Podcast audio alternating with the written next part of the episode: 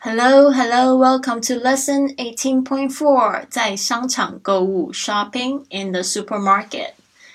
好的，我们今天讲的是一个对话，英文的部分我念三次，中文念一遍哦。所以呢，大家听好了。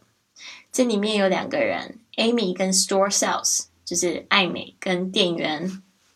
Excuse me, do you sell apples? Excuse me, do you sell apples? 请问你们卖苹果吗？Excuse me, do you sell apples? Yes, they are over there. Yes, they are over there. 有苹果在那边。有这个 Yes, they are over there. Do you sell them individually or by weight?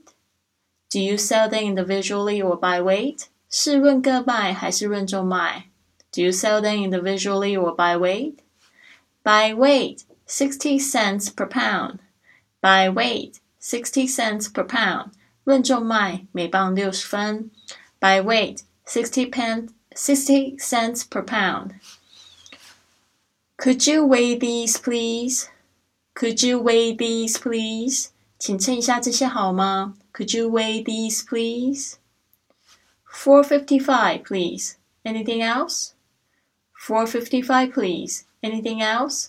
四点五五美元，还需要什么吗？Four fifty-five, please. Anything else?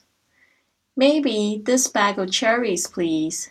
Maybe this bag of cherries, please. 请给我一袋樱桃。Maybe this bag of cherries, please. Here you are. Here you are. 这是你要的樱桃。Here you are. 好的，这就是今天的对话。别忘了今天晚上八点有直播课哦。I'll see you at eight.